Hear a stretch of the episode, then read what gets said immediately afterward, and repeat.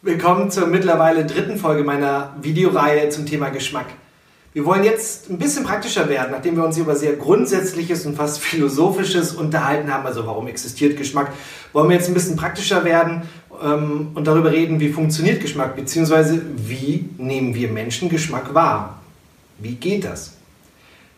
Und das Erste, worüber wir gleich sprechen müssen, ist leider, dass unsere Sprache gerade die deutsche Sprache limitiert ist, wenn wir über Geschmack reden. Wir werden das an unterschiedlichen Stellen merken, aber gleich fundamental grundsätzlich bei dem Begriff Geschmack. Weil eigentlich beschreibt es zwei Dinge. Es gibt Geschmack im weiteren Sinne, das bedeutet der komplette Geschmackseindruck, eine, das ist nämlich eine multisensorische oder sinnliche Erfahrung, die wir wahrnehmen, wenn wir Lebensmittel zu uns nehmen. Und Geschmack im engeren Sinne, also tatsächlich das, was wir mit unserem Mund schmecken. Im Englischen gibt es für das weitere, diesen weiteren Begriff Geschmack ein Wort Flavor. Das haben wir im Deutschen nicht. Also, wir sagen Geschmack wirklich zum engeren als auch zum weiteren. Und ich glaube, das ist auch einer Grund, warum die meisten Leute, wenn wir an Geschmack denken, meinen, dass es eigentlich sich nur im Mund abspielt. Ja klar, das ist auch ein wichtiger Ort, aber Geschmack ist viel komplexer und es sind viel mehr Sinne äh, involviert, wenn wir Geschmack wahrnehmen. Und das möchte ich ein bisschen, ein bisschen erzählen. Also, Geschmack ist eine sehr, sehr komplexe sinnliche Erfahrung, die deswegen auch so besonders ist. Ich glaube, es gibt kaum etwas anderes, vielleicht eine andere Sache, die so viele unterschiedliche Sinne ähm, involviert und dadurch so stark sein kann. Also, wenn wir über Geschmack im weiteren Sinne sprechen, dann sprechen wir über verschiedene Sinne. Wir sprechen über unseren Sehsinn, wir sprechen über unseren Hörsinn, unseren Tastsinn unseren Geschmackssinn im Mund, im engeren Sinne, und über unseren Geruchssinn. Alle die sind wichtig für Geschmack. Die ersten drei, also Sehsinn, Hörsinn und Tastsinn, sind eher so die äußeren Sinne, würde ich mal sagen. Und Geschmack im Mund und Geruch, das sind die zentralen Sinne für den Geschmackseindruck. Ähm, die ersten drei sind vor allen Dingen dafür da, eine bestimmte Erwartung in das Lebensmittel zu setzen, was wir zu uns nehmen wollen. Ähm, wenn ihr die erste Folge gesehen habt, wisst ihr, ich äh, bin ein Apfelfan. Ich nehme gerne den Apfel als Beispiel.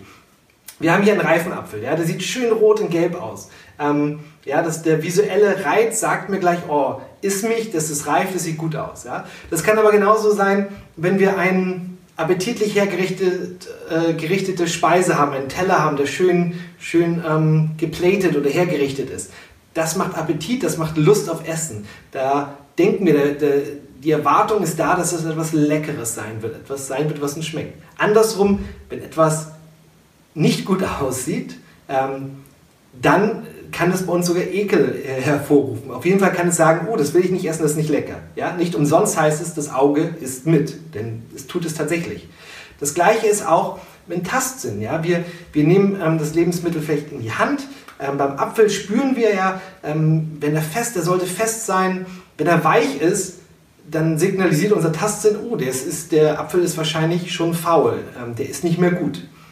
Ähm, dann kommt das dritte, wie gesagt, der Hörsinn. Und der kommt vor allem ins Spiel, wenn wir in eine Speise hineinbeißen. Beim Apfel wollen wir, dass das ist knackt, das, ist so, ähm, das, das, das wollen wir wirklich hören. Ähm, eindrückliches Beispiel ist auch das Thema Chips. Ähm, hier ein Kichererbsenchip. Ähm, da ist es ganz, ganz zentrales Thema. Wie, wie knackt das? Wie laut ist das? Ähm, das spielt eine unheimlich große Rolle dabei, wie wir den Geschmack eines Kartoffel- oder Kichererbsenchips beurteilen.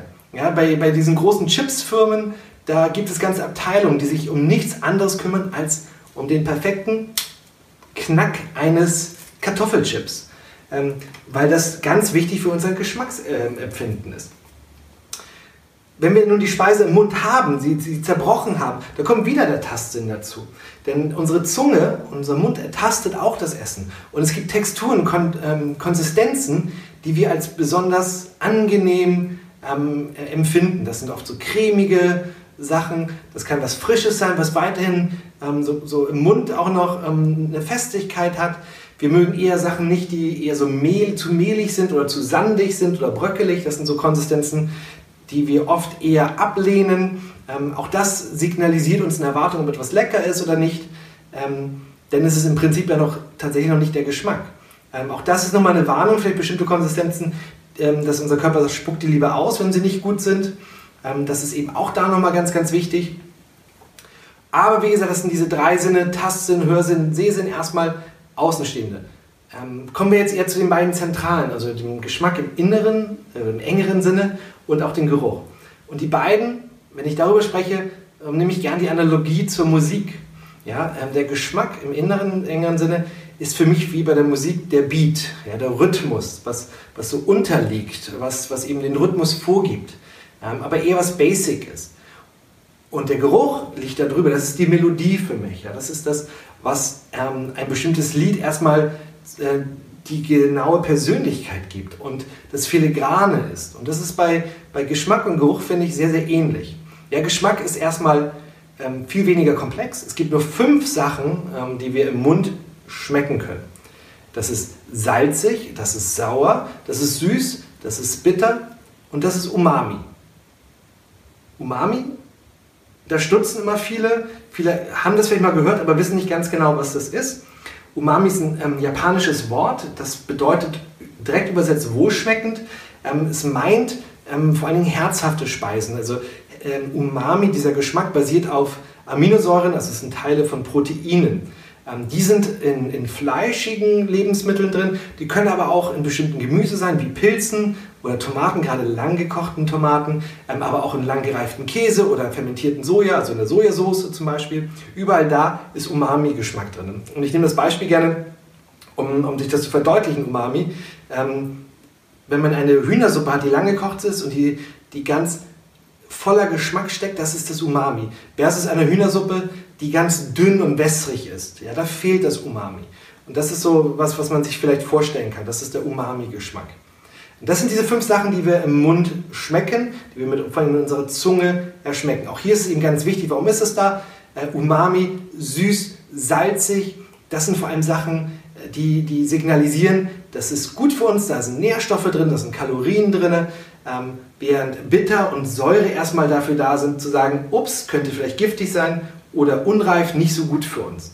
Ähm, das ist der, der Geschmack. Darüber hinaus, wie gesagt, ist der Geruch da. Und der Geruch ist komplexer und deswegen auch viel, viel schwerer für uns zu greifen. Und er ist komplexer, weil wir eben nicht nur fünf Dinge riechen können, wir können tausende von unterschiedlichen Aromen oder Aromenkombinationen ähm, riechen. Das ist das eine. Das zweite ist, dass wir Geruch über zwei verschiedene Wege wahrnehmen. Wir nehmen es natürlich, das ist für die meisten einfach klar, ja, wir nehmen durch die Nasenlöcher, durch die Nase Geruch wahr. Also wenn wir einen Apfel hier ranführen, der hat jetzt nicht so viel Geruch, ein bisschen, riechen wir Apfel. Aber fast noch viel wichtiger im Geschmack ist nicht dieser direkte Geruch, der nasale Geruch, sondern der sogenannte retronasale Geruch. Das ist der, ähm, im Prinzip riechen wir mit dem Mund. Wenn wir jetzt den Apfel im Mund nehmen, zerbeißen, dann kommen dort Aromen raus, die gelangen durch eine Verbindung zwischen Mund und Nase halt in unsere Nase und dort können wir sie erriechen. Ja? Äh, um, um sich vorzustellen oder deutlich zu machen, dass da die Verbindung ist, nehme ich gerne das Beispiel vom Kindergeburtstag.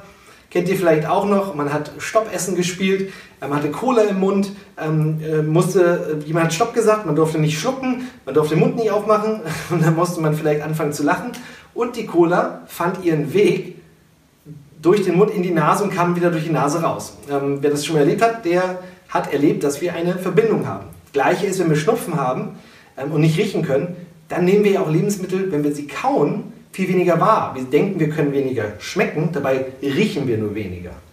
Ähm, das ist eben ganz, ganz wichtig, das Retronasale, also das, das Riechen durch den Mund. Deswegen nochmal ist es so wichtig, dass man beim Essen sich auch Zeit lässt, ähm, das Essen zerkaut.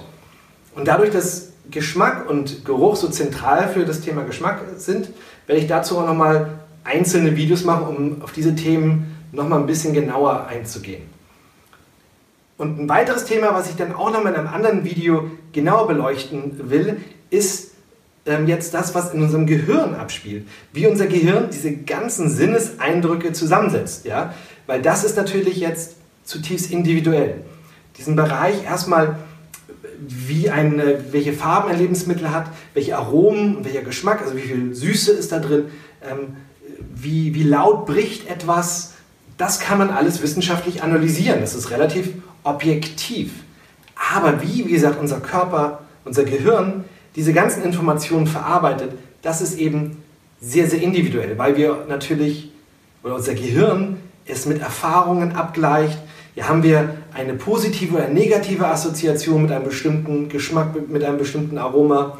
Ähm, wie sind wir kulturell geprägt? Ähm, in welchem emotionalen Zustand sind wir gerade? Alles das spielt da rein, wie wir ein Lebensmittel wahrnehmen. Und deswegen ist es auch so, wenn zwei Leute den gleichen Chip essen, können sie was ganz Unterschiedliches wahrnehmen. Und auch da werde ich nochmal genauer drauf eingehen. Aber hier, wie gesagt, war mir jetzt immer wichtig, primär zu verstehen, dass Geschmack ein multisensorisches Erlebnis ist, wo sehr, sehr viele Sinne zusammenkommen. Und damit man das voll, auch dieses ganze Potenzial, dieses multisensorische Potenzial ausschöpfen kann, ist es halt wichtig, dass man sich beim Essen auf alle diese Sinne einlässt. Ja, dass, man, dass man Essen mit den Augen isst, mit den Ohren, äh, mit der Nase, mit dem Mund und alles das genießt und wirklich bewusst wahrnimmt. Weil so bekommt man dann diese ganze Kraft ähm, dieser, dieser tollen äh, Sinnes, ähm, dieses Sinneseindruckes erst ähm, richtig äh, offensichtlich zu sich, beziehungsweise kann man sie wahrnehmen. Und das ist wichtig, was ich mit diesem Video euch vor allem mitgeben möchte. Also Geschmack ist eine komplexe multisensorische Erfahrung.